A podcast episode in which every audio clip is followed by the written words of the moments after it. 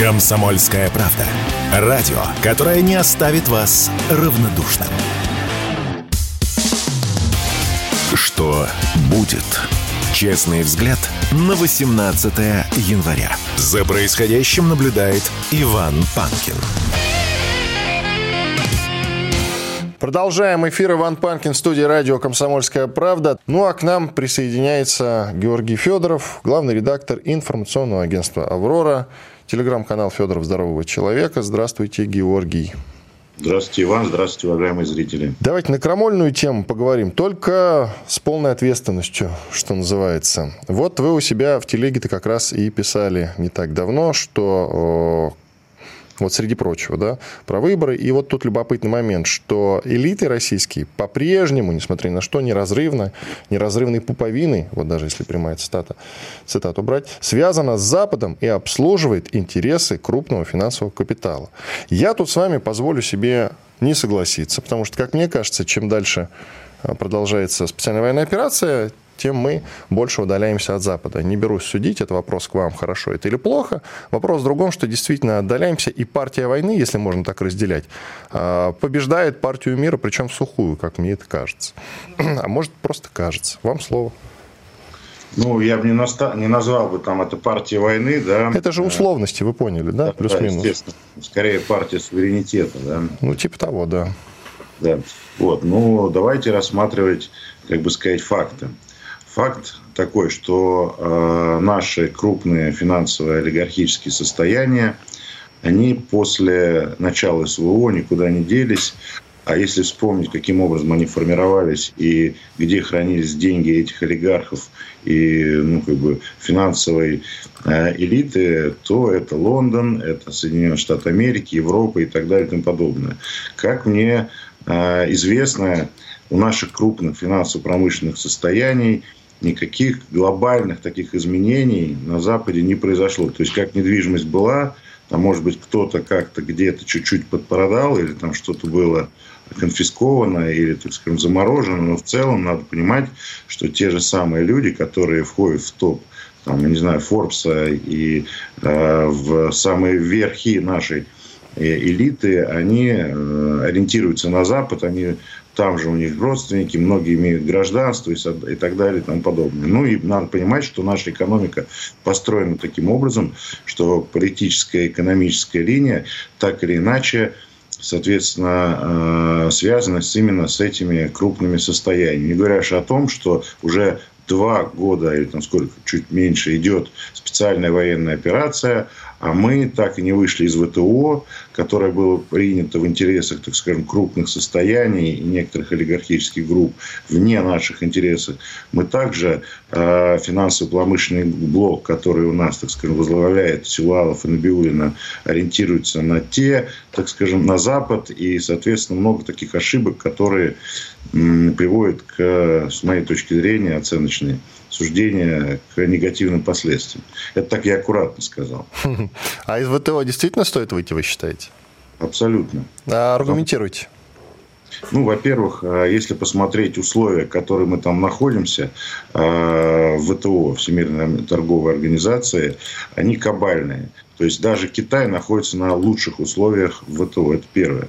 Второе. Надо понимать, что э, мы, как э, государство, как экономика, не можем свободно конкурировать с э, некоторыми, так скажем, промышленными, экономическими гигантами. И свободный рынок, он убивает, ну, вернее так, Эм, нахождение в ВТО, оно ставит нашу промышленность э, заведомо невыгодное положение. То есть сейчас, когда мы проводим специальную военную операцию, э, наша промышленность должна получить протекционизм, и мы должны вообще начать новую индустриализацию, несмотря ни на какие международные правила торговли. Э, у нас наши э, валютные резервы, наша часть средств, которые хранятся там, за рубежом, э, ну, просто тупо арестовали. Ни на какие, так скажем, ВТО не глядя. Наши предприятия, которые, так скажем, работают на международном уровне, получили незаконные санкции. И ВТО молчит, потому что, ну, как бы, как так, э, получили, получили. Хотя по всем правилам это не рыночная экономика, не рыночные механизмы и, так скажем, плохая прямая конкуренция и так далее. И в этом отношении мы должны тоже действовать адекватными методами. ВТО в данном моменте, она, так скажем, была принята в интересах там, ряда там, алюминиевых или прочих магнатов. Да, сейчас это не актуально, надо выходить и, соответственно, делать ставку на собственную промышленность, производство, на индустриализацию, на новую индустриализацию, на рост ВВП в рамках, так скажем, экономики реальной а не просто там финансовый, спекулятивный, иной и так далее и тому подобное. То есть реально надо ориентироваться уже не на Запад, а на собственные силы. То есть вы за то, чтобы краники-то закручивать, в том числе вот вопрос общий, старый, почему до сих пор Россия поставляет на Запад газ и нефть, из которых делают там ракеты, грубо говоря, которые ВСУ потом запускают по России. То есть и нефть, и газ тоже не продавать сейчас. И, кстати, про индустриализацию сразу, к слову, дополню. А разве без западной помощи возможно провести э, индустриализацию. У нас есть единственный пример с индустриализацией, насколько я могу судить, и он был э, совершен, этот пример, при помощи Соединенных Штатов Америки и Германии. Разве нет? Не их ну, специалисты нам помогали разве тогда? Совсем так. Ну, надо понимать... Нет, ну, пожалуйста, да, пожалуйста, вам слово. Да, э, надо понимать, что тогда действительно и американские инженеры, и немецкие, не только немецкие, кстати, там ряд других и рабочие помогали э, в той сталинской индустриализации. Это было правильно просто потому, что ну, не было кадров у нас в нашей стране, не было технологий, вообще ничего не было практически. Да, потому что мы из э, крестьянской державы делали мощную индустриальную. Поэтому действительно мы пользовались. В данном случае я думаю, что нужно идти по пути э, чуть-чуть другому. Какому? Как пошли китайцы. То есть, если надо, они технологии э, крадут. Если надо, они перекупают, как бы сказать, специалистов и так далее. И в данном случае, пока у нас, слава богу, есть довольно-таки серьезные кадры, у нас проблемы с финансами. У нас, например, там есть множество разных всяких предприятий, которые готовы выпускать сложную продукцию, промышленную, производственную, э, но проблемы с кредитами, проблемы с деньгами, проблемы с протекционизмом, э, западная конкуренция и так далее. То есть нам нужно подойти к этому вопросу гибридно. Когда нужно, нужно привлекать э, технологии, нужно привлекать инвестиции какие-то нормальные, государственные, да, под какие-то ну, смешные проценты, потому что производство не может работать там под процент кредит там 20-25%. Исходя из этого, нам просто надо начать курс на новую промышленную политику. Еще раз говорю, промышленную. Потому что логика Гайдара э, в 1991 году, когда там правительство Гайдара сказало, зачем нам нужно собственное производство, мы что надо, мне купим в любых странах мира, да, там э, продукты с добавленной стоимостью высокой. Сейчас э, ситуация изменилась. И, к сожалению, я вижу, что происходит. Да, в рамках военно-промышленного комплекса у нас там рост пошел, потому, потому что э, государственные заказы пошли по военно-промышленному комплексу, и часть предприятий не просто оживились, а стали работать, развиваться. Это правильно. Потому что военная промышленность – это драйвер экономики, и не только у нас. Вот. Но э, остальные предприятия у нас, к сожалению, находятся в таком ну, не очень хорошем э, состоянии. Директора заводов, которых я знаю лично, например, да, они говорят, что ситуация с, с перспективами очень слабая, потому что идет, например, переориентация западных каких-то, так скажем, компаний на восточные, на китайские и так далее. То есть китайцы в этом отношении и корейцы, кстати, молодцы. Что они сделали? Они начали сначала э, производить, сначала это было плохо, а потом э, постепенно, постепенно, постепенно э, продукция там, китайского автопрома, корейского автопрома или другие, так скажем, высокотехнологические производства, они стали выходить на новый, хороший, качественный уровень. Поэтому в данном случае, например, у нас авиационная промышленность, у нас она в свое время была не просто конкурентоспособна, а всякие Боинги и прочие, так скажем, самолеты, они были неконкурентоспособны нашим тушкам, якам и так далее. Потому что они были очень надежные. Там, ну, комфорт это другое, но надежность была высочайшая. И в данном случае нам нужно возвращаться именно к, нормальным, э, стратеги, к нормальному стратегическому планированию, как это, в принципе, происходит в любых так скажем, даже транснациональных корпорациях. Они э, серьезнейшим образом э, планируют производство, куда идти, э, технологический прогресс. Они вкладывают деньги в науку, в образование. И в этом, исходя из этого, нам нужно именно использовать гибридный опыт западных стран, восточных, и в том числе и советских. У нас где-то 40 секунд до перерыва, коротко получается, специальная военная операция нас э, к этому выводу, что нужно, не подвинула. Или подвинула, но чуть-чуть.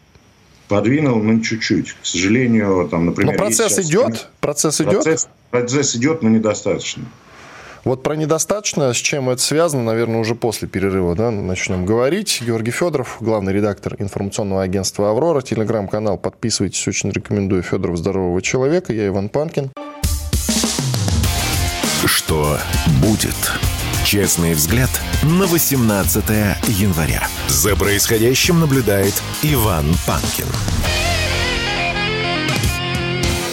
И Георгий Федоров, главный редактор информационного агентства «Аврора», телеграм-канал «Федоров Здорового человека». Подписывайтесь, очень рекомендую. Продолжаем. Итак, Георгий, мы остановились с вами на обсуждении крайне любопытной темы. Почему вот эти вот западные элиты, какие-то функционеры западные по-прежнему имеют какие-то интересы здесь, в России, и сидят там в советах директоров разнообразных. Ведь с учетом есть хорошие примеры, где они никак себя не проявили. Был же, если вы помните, допустим, в концерне «Лада» Э, гендиром, ну или главным э, шведский, по-моему, шведский специалист руководил Бо Андерсон, как сейчас помню, его звали.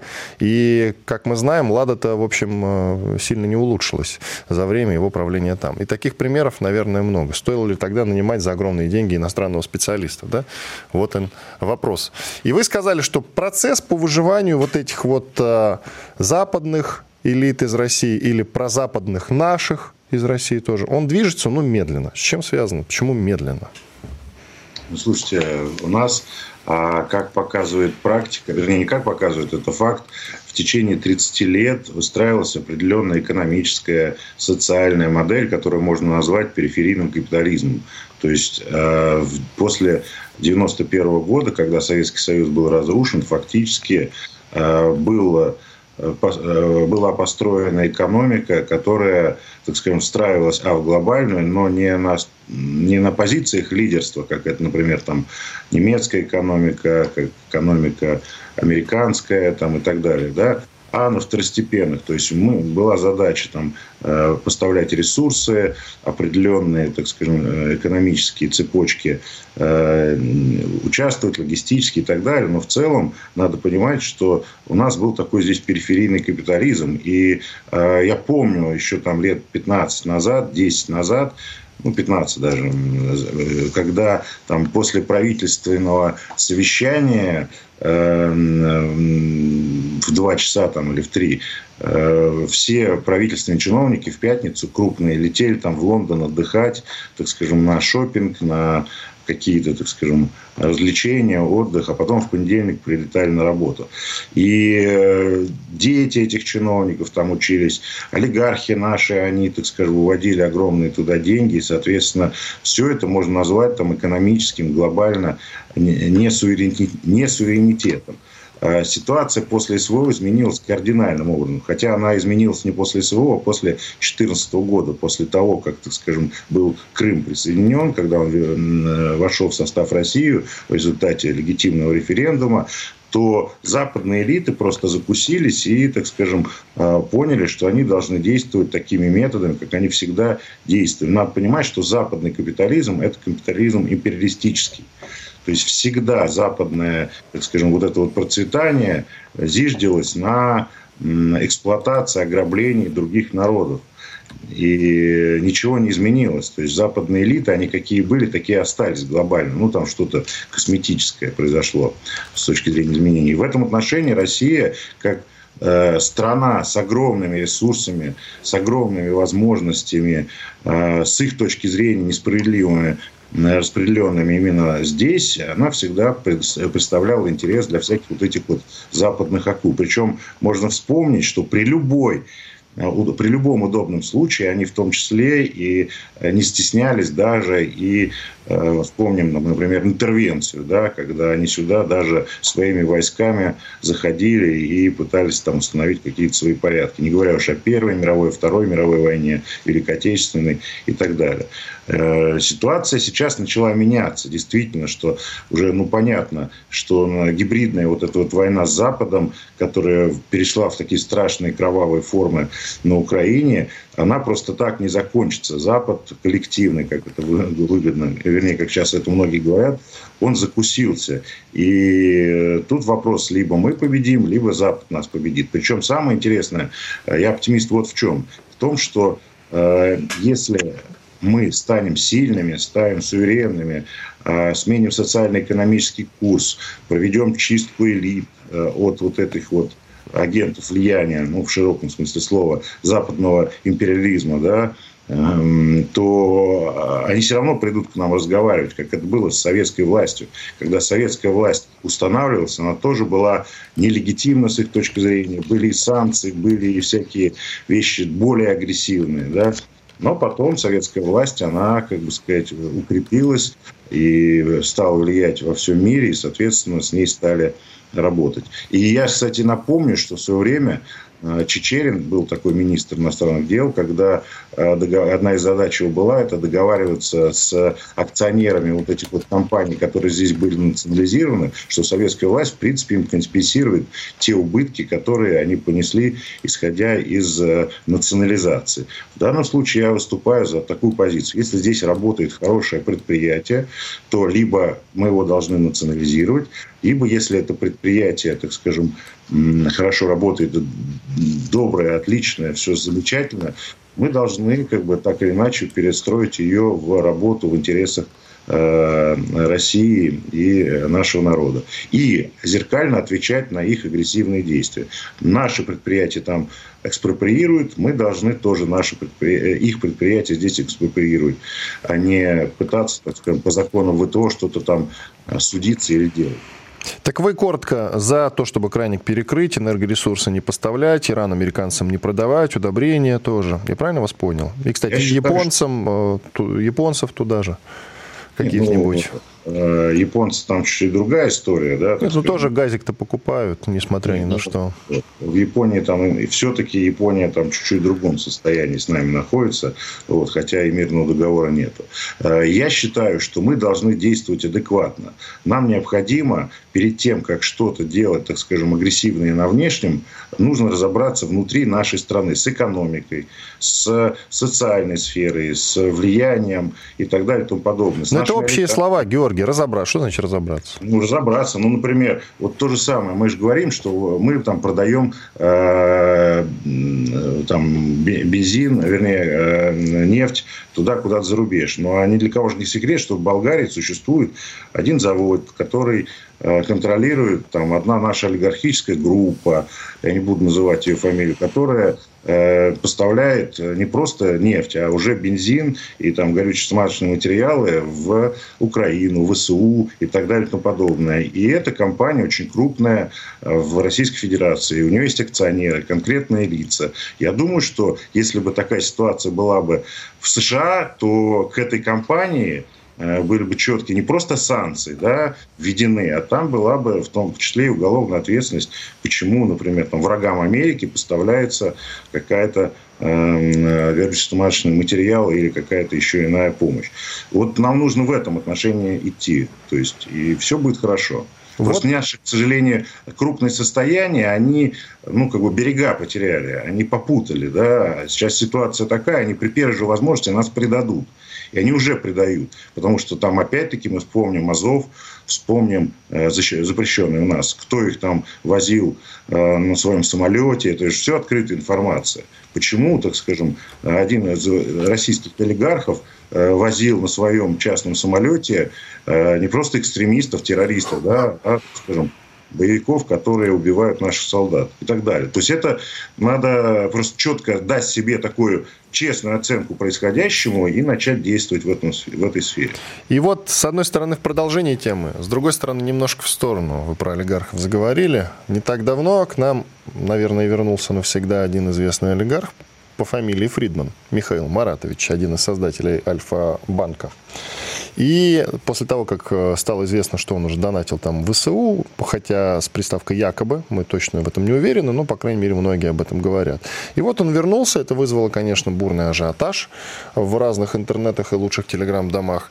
А с другой стороны, э, как-то это все мимо прошло. С другой стороны, мы уже которую неделю вспоминаем голую вечеринку Ивлеевой и как надо наказать ее участников. Не подмена ли это понятие, причем целенаправленное?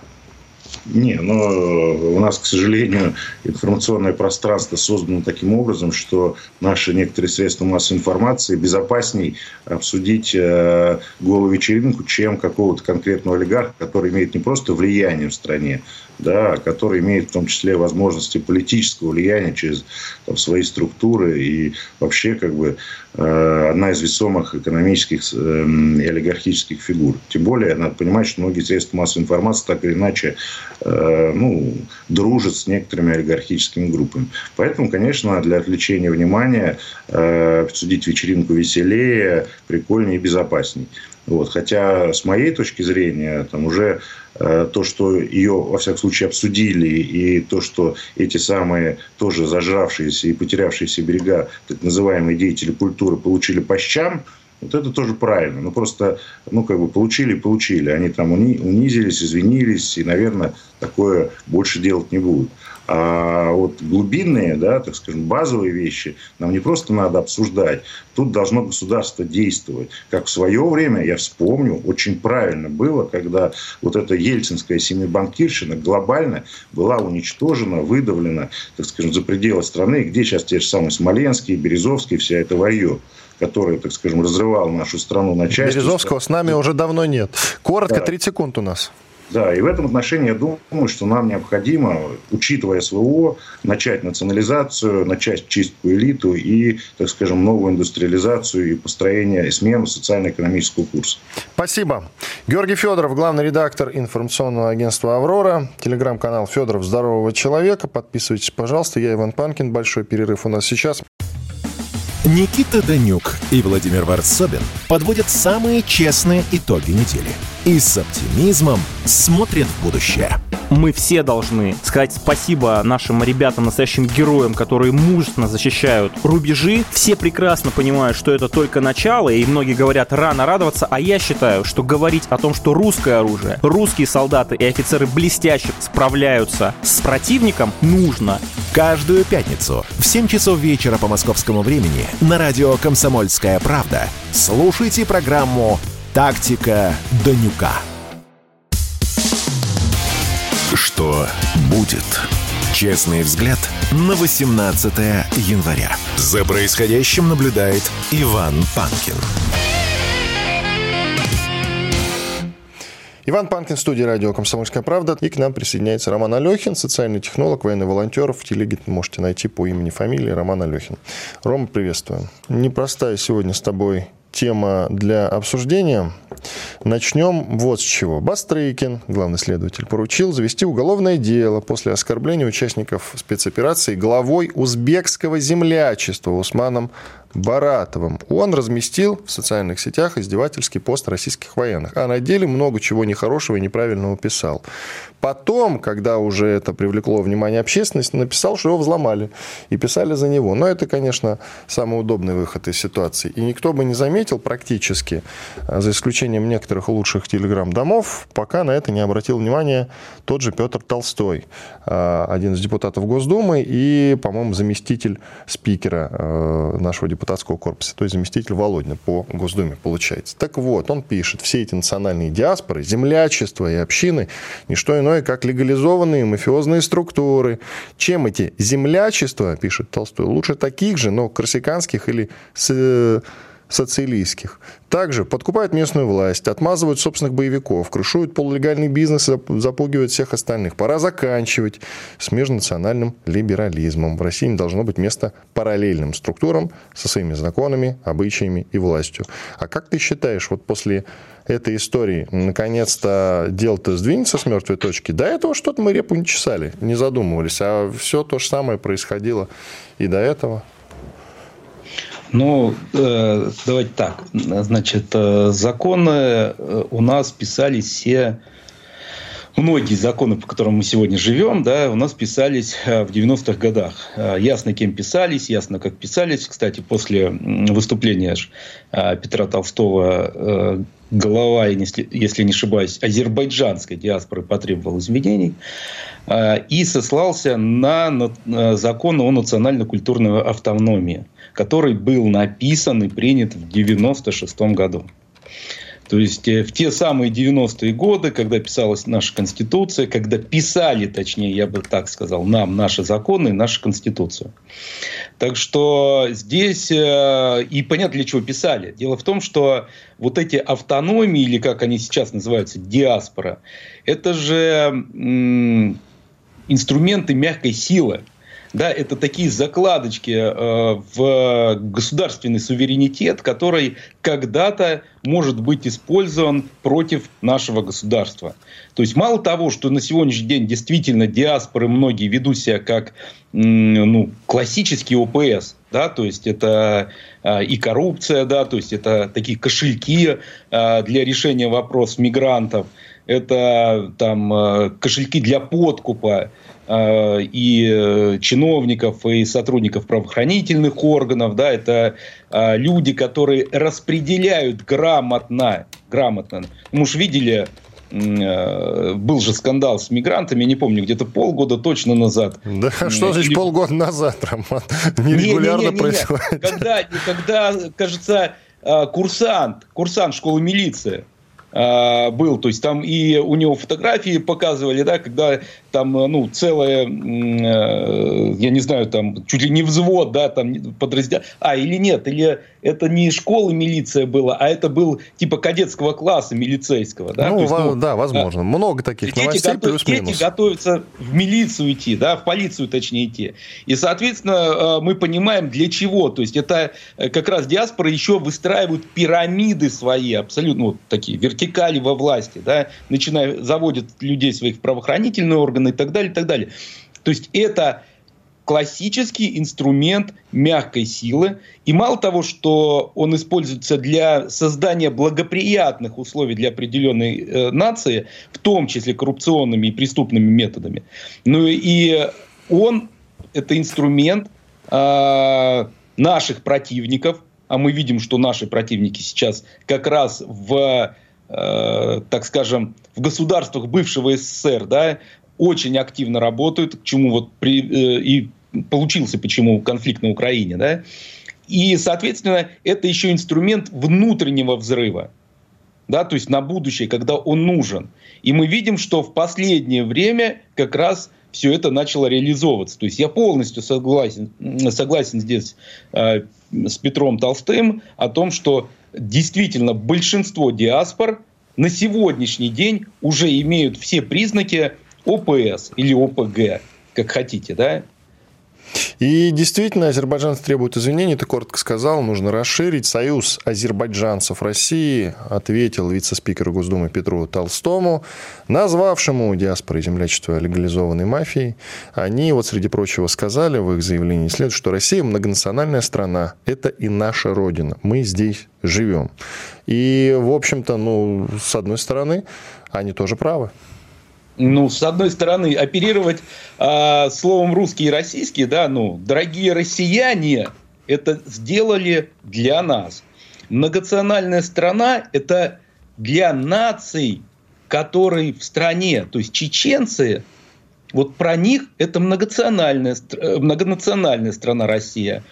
Чуваши, для них татары и так далее, и так далее. Для них это многонациональная страна. Азербайджан не находится в нашей стране, у них есть отдельная своя страна. То есть вот этот принцип многонациональности Российской Федерации, это не про них, это про народы, про коренные народы. Да? А то, что у него э, вот, у требующего извиниться по какому-то недоразумению да, паспорт гражданина России, да, ну, э, здесь вот э, очень большой вопрос. Да? То есть э, тому, как мы раздаем паспорта Российской Федерации, русские паспорта, как бы они там не э, возбуждались по этому поводу, да, но это русские паспорта. То есть слово русский, э, которое вымарывается абсолютно, да, и превращается в слово российский со времен 90-х годов, это вот неправильная тенденция. У русского есть, конечно же, это, ну, у нас есть такой русский феномен, так скажем, да,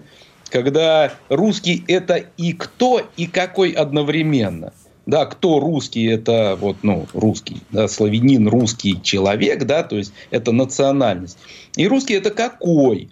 Да, вот как раз то, что наша русская нация обладает э, вот этим вот особенным даром, да, когда мы у нас наша вся экспансия, она же была какая, да, то есть она была всегда сносятся власти, которые у нас где-то на границе пытаются нам докучать, у нас что-то там отхватить, от, э, воровать, там разбойничать и так далее, да, мешают, по сути, да, развитию государства. И, соответственно, народ потом смотрит и говорит, о, а здесь нас что-то вот, э, религию нашу насильно не меняют огнем и мечом. У нас появились торговые Э, какие-то пути новые, да, у нас появился новый доход и так далее, новые возможности и так далее. А что с русскими-то не жить? И с нами живут. Вот так и появилась Российская империя, да, вот эта огромная наша земля. Соответственно, русский какой? Это когда люди, сохраняя свои национальные обычаи, становятся русскими по а, в том числе по разделяя наши ценности да, русского народа. То есть вот, ну, спокойное сожительство, да, общежитие, не сожительство, а общежитие на территории большой Российской Федерации или империи. Ты как считаешь, это частная история? Бастрыкин сейчас э, дело-то возбудит, безусловно, и этого человека накажут, главу этого узбекского землячества. Но что это изменит, если что-то изменит? Вот вопрос на самом деле. Мы а, когда... действительно, вот Петр Толстой это говорит о том, что вопрос нужно решать глобально. Станем ли мы его решать глобально? Мы, по-моему, с такими ситуациями не любим связываться по какой-то причине. Мы не любили связываться с такими ситуациями по разным причинам, в том числе из-за того, что уже выстроены те самые вертикали и пирамиды. Да? Но Давайте так, мы также примерно думали, когда э, были первые задержания, извинения, Э, мигрантов. Да? Потом мы также думали, что частная история, когда э, начали ходить по ММА-клубам э, силовики, да, потом мы начали думать, что частная история, когда э, начали ставить на воинский учет э, новых граждан, так скажем, да, и вот уже сейчас мы вышли на уровень диаспор. То есть каждая частная история когда она в рамках какой-то уже прослеживаемой системы, да, это уже не частная история. Я думаю, что это как раз первая ласточка, да, которая вот появляется у нас. Э, сейчас будет э, разбор полетов, и я думаю, что не только по нему лично, а конкретно по диаспоре э, прочешут счета, там, я думаю, там следов достаточно, ну, как бывший бэповец, я понимаю, что такое, когда ну, их все вопросы решались через финансы, да, то есть и однозначно следов финансовых будет достаточно решать с этой конкретной организацией. И я думаю, что пойдет дальше вся эта работа. Кстати говоря, в Белгороде же громкая история произошла. Там полиция задержала группу молодчиков. Они довольно долгое время, как сообщается, держали в страхе город и окрестности, нападали на местных жителей, издевались над ними, воровали в магазинах. И главой банды называют 17-летнего азербайджанца Эмиля Гафарова, который приехал в Белгород из Харькова, что любопытно. И еще подобный случай был в Питере не так давно, тоже связан он с группой как раз э, с такой этнической бандой из Азербайджана, опять-таки. Вот она орудовала да, в Питере, и если бы товарищ Поздняков, известный блогер, который мне, правда, не очень нравится, не привлек к этой истории внимания, с ней бы разбираться и не стали на самом деле. После перерыва продолжим это обсуждать. Все программы радио Комсомольская правда вы можете найти на Яндекс Музыке. Ищите раздел вашей любимой передачи и подписывайтесь, чтобы не пропустить новый выпуск. Радио КП на Яндекс Музыке. Это удобно, просто и всегда интересно. Что будет? Честный взгляд на 18 января. За происходящим наблюдает Иван Панкин. И Роман Алехин, социальный технолог, военный волонтер. Итак, мы говорим про этнические банды. Вспоминаем, что в Белгороде сейчас разогнали одну такую. Э, в Питере не так давно разогнали одну такую. И следы ведут э, в Азербайджан. Обе имеют именно азербайджанские корни. А с чего это вдруг именно азербайджанские? Есть у тебя ответ, Роман? Ну, у нас же вроде с ними все ровно. А они себя так здесь ровно, ведут нехорошо. Ровно в геополитике, в геополитике ровно не бывает. Да? У каждого государства есть свои интересы, и малые государства всегда используются более крупными государствами своими интересами, э, своих интересах. Да? Азербайджан – это прокси Турция, да, Турция, Великобритания всегда была прокси. То есть, вот, пожалуйста, как вариант раскачивания лодки внутри России, да, то есть внешне-то мы нормально вроде как, а вот э, сейчас ситуация на, э, так скажем, э, в тех странах, которые были бывшим СССР, вот так, да, то есть каждый, на каждого пытается влиять для того, чтобы каким-то образом, по всем абсолютно путям, ну, это гибридная война. То есть гибридная война, она в этом как раз и есть, в том числе диаспора и раскачивание вопроса национальностей, причем национальностей, которые а, ну вот у нас на сегодняшний день, да, внутри России-то все ровно, да, то есть пытались покачать в Чечне когда-то, э, соответственно, ну не получилось. Да, сейчас у нас э, Чечня как раз защищает, да, то есть Россию от вопросов э, раскачивания национального вопроса. И, соответственно, э, теперь у нас качаются исключительно национальности, которые э, не относятся к национальностям России то есть которые за пределами оказались после распада СССР. И, соответственно, конечно же, это элемент гибридной войны, тот же самый, э, как много других элементов, религиозный там и так далее, и так далее. Надо понимать, что землячество-то мы все равно не разгоним, ты не находишь? Тоже узбекское землячество. Мы все равно не сможем их контролировать, потому что это приведет к конфликту со странами, к которым относится то или иное землячество. Ты не находишь, а мы не можем воевать на два фронта. И более того, мы не можем портить отношения со многими странами, в том числе постсоветского пространства. А, ну, так Сейчас примерно... самый неподходящий момент для этого. Я вот что имею в виду. Э, также примерно говорили, когда мы начали наводить порядок в, э, с мигрантами. Да, и там а, же... а, и, кстати, увенчалось успехом? Навели?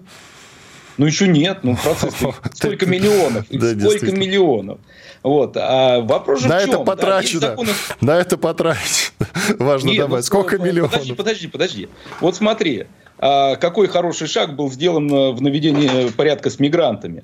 А, сейчас э, перестали выплачивать э, материнский капитал, да, вот, ну, пожалуйста, да, то есть и здесь можно сделать то же самое. Вот есть закон, на который э, ссылается руководитель азербайджанской диаспоры. Да, это вот этот закон 96 -го года о национально-культурной автономии. Там реально все прописано, да, что э, национально-культурная автономия организуется как общественная организация и может существовать на территории Российской Федерации. Он до 96 -го года, и опять же повторяюсь, да, что он создан с определенными целями сделать правильный закон и поставить диаспоры в рамки законов Российской Федерации.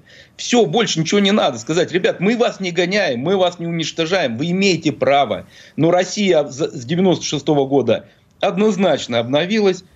У нас внесены изменения в Конституцию Российской Федерации, да, в сторону традиций и так далее. Э, президент заявляет, заявляет конкретно да, определенные вещи э, о том, что никакая диаспора, никакая национальность да, не может конфликтовать с этнокультурным кодом э, русского человека да, и должен э, соответствовать правилам, принятым на территории Российской Федерации.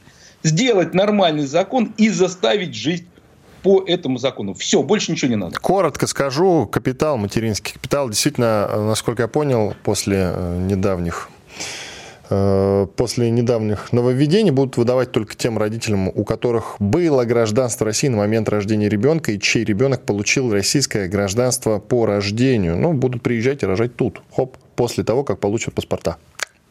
Сильно ли это изменило ситуацию? Немножко. Немножко, немножко. Ну, шаги, знаете, э, дорогу осилить э, идущий. А да, чего так медленно-то вопрос? Же, чтобы не было конфликтов, понимаете? Все, что это делается, ну, путь-то понятен. Я его вижу. Нет, ну если, да, если путь уже виден, это уже хорошо. Как в старом анекдоте, тут же нет тропинки, сейчас будет. А, так же и тут. Но мне кажется, что мы просто ситуацию менять-то не хотим, потому что с мигрантами а, история развивается довольно давно. Недовольство гражданского общества проявляет уже сколько, я не знаю, с середины нулевых по этому поводу, а ВОЗ и ныне там. А ведь давно уже можно было что-то поменять. И в середине нулевых, и там в середине десятых годов. Но нет, дождались самого удобного момента, когда у нас идет специальная военная операция, конца и краю которой, к сожалению, пока вот не видится.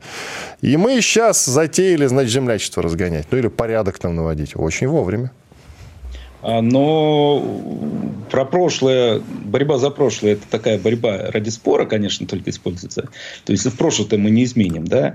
А есть же мнение, что специальная военная операция была как раз, да, инициирована в том числе для изменения ситуации внутри, потому что а, те вертикали, которые создавались э, после распада СССР, то есть э, с началом да, э, капитализма в России, те вертикали, те пирамиды, которые создавались тогда, они за это время уж слишком так забронзевели, да, то есть даже вот покрылись таким вот прям налетом, который не пробить, да, броней.